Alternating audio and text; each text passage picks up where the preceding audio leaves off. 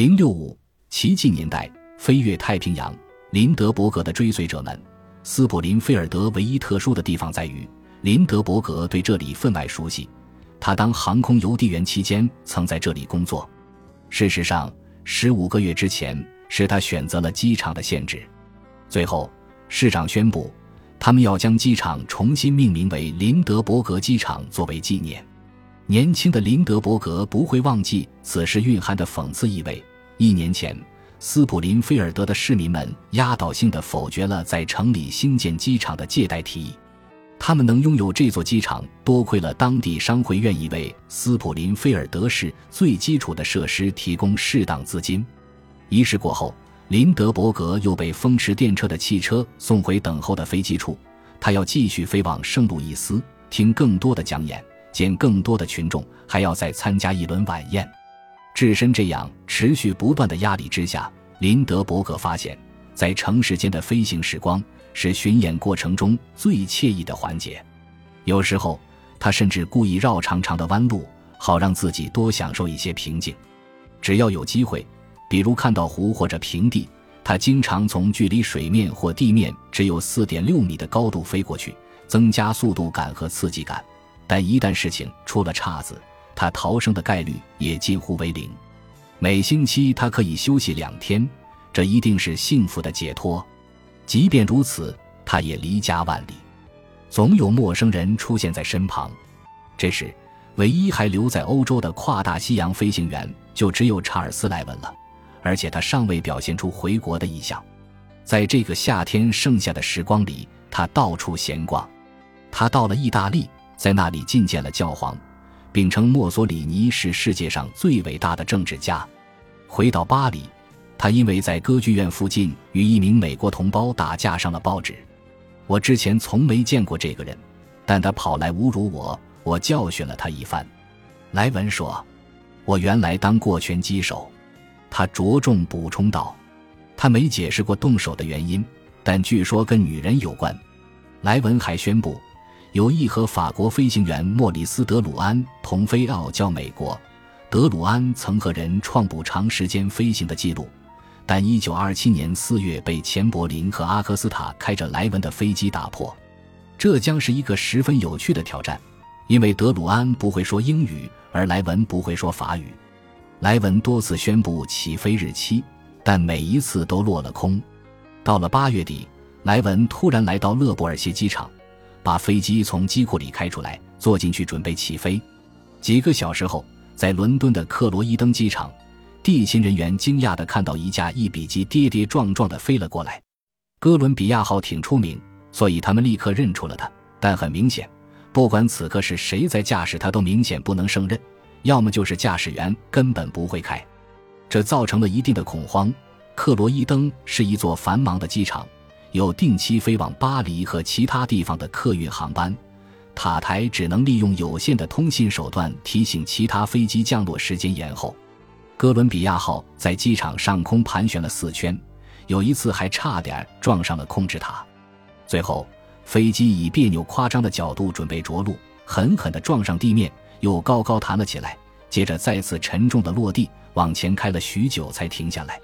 喜气洋洋的查尔斯·莱文从笔记上跳了出来，这是他第一次单独灭行。据透露，他额外多飞了二百零九千米才抵达英国。莱文说，他突然心血来潮，想要一金人飞。然而，没过多久，伦敦就收到消息，原来莱文是为了赶在德鲁安申请法院传票之前溜掉。德鲁安恨恨地抱怨说，莱文欠了他八万法郎的薪水。勒布尔谢机场的机库经理也报告说，莱文一直没支付停机费用。莱文显然也没有告诉妻子，他要把她单独留在巴黎。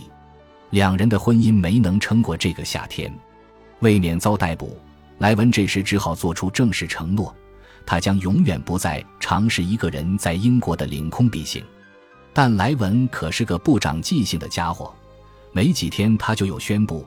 要跟帝国航空公司的资深飞行员沃尔特·辛奇利夫机长从林肯郡的克兰维尔机场比越大西洋。在随后的日子里，莱文说了种种自相矛盾的话，一会儿说他打算跟辛奇利夫向西飞越大西洋前往美国，一会儿又说是要向东横跨亚洲和北太平洋。最终，两人哪儿也没有去，报纸彻底对其失去了兴趣。德鲁安后来拿回了部分拖欠薪水，但没能好好享受它。次年，他在法国北部奥利的一次试飞中坠机身亡。辛奇利夫也好不了多少，在差不多文艺时间，他在灭越大西洋的途中消失了。同行的还有一位女伴，征服了大西洋，人们的视线转向了太平洋。具体而言，也就是加利福尼亚州和夏威夷之间极具挑战性的三千八六十二千米飞行距离。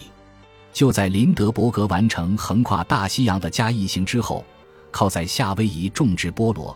生产菠萝罐头发了财的马萨诸塞州人詹姆斯·多尔公布了一项新的挑战，称为多尔太平洋竞赛，奖金为三万五千美元。这项活动的确是一场竞赛，所有的竞争对手们将穿石从加利福尼亚州的奥克兰机场起飞。竞赛原本预定于八月正式开始，但还没到比赛的日子，几名比航员就提前完成了挑战。六月二十九日。两名陆军咩航员驾驶福克，灭机成功的从奥克兰咩到了夏威夷欧胡岛，用时二十六小时。这是一项了不起的成就，光是顺利定位到夏威夷，就是导航史上的奇迹。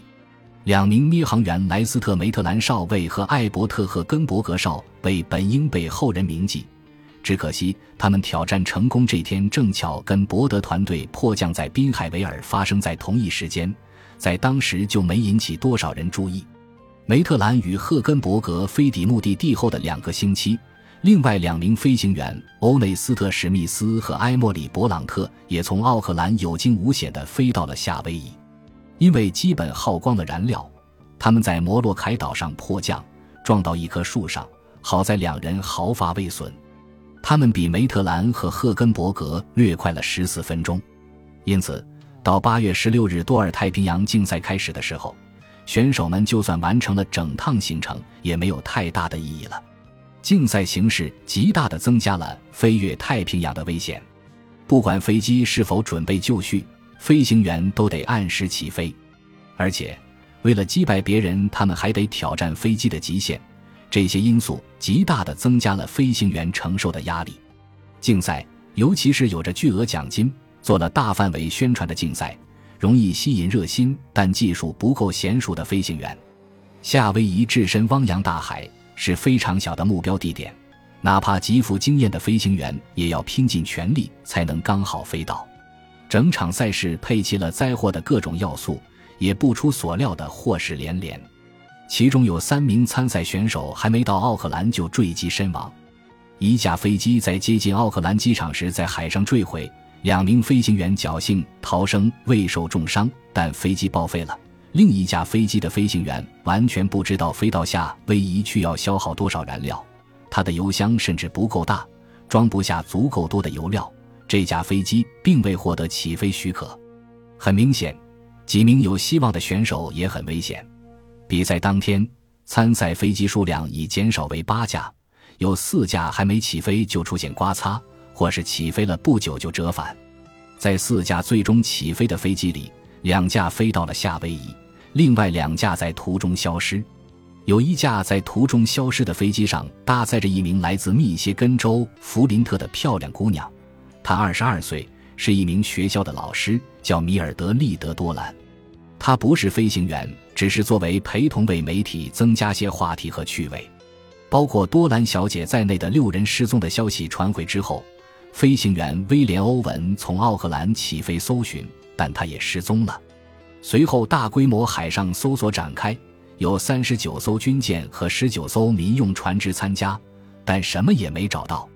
海军有点酸溜溜的报道说，为了寻找失踪的飞行员，烧掉了一四十五万两千升燃料。多尔太平洋竞赛总共导致十人死亡，整件事遭到广泛批评。博德称他相当草率、不明智，许多人都认同他的看法。尽管多尔太平洋竞赛是场灾难，各个地方的人们却突然公布了种种大胆而冒险的飞行计划。南卡罗来纳州哥伦比亚市黑人学校，贝尼迪克特大学校长的儿子保罗·雷德芬宣布要操纵一架斯廷森底特律人号飞机从佐治亚州布伦瑞克起飞，经七千四百零三千米前往里约热内卢。雷德芬并不像个英雄人物，他一辈子都在为飞机疯狂，爱得如痴如醉，哪怕在地面上从事日常活动时，也经常戴着飞行护目头盔。但他接受的学术训练是做音乐家，他在集市上表演了两年飞机特技，又为政府在空中巡查私酒酿制场所，这就是他全部的飞行员经验了。他跟林德伯格同龄，很矮也很瘦，一副紧张兮兮的表情。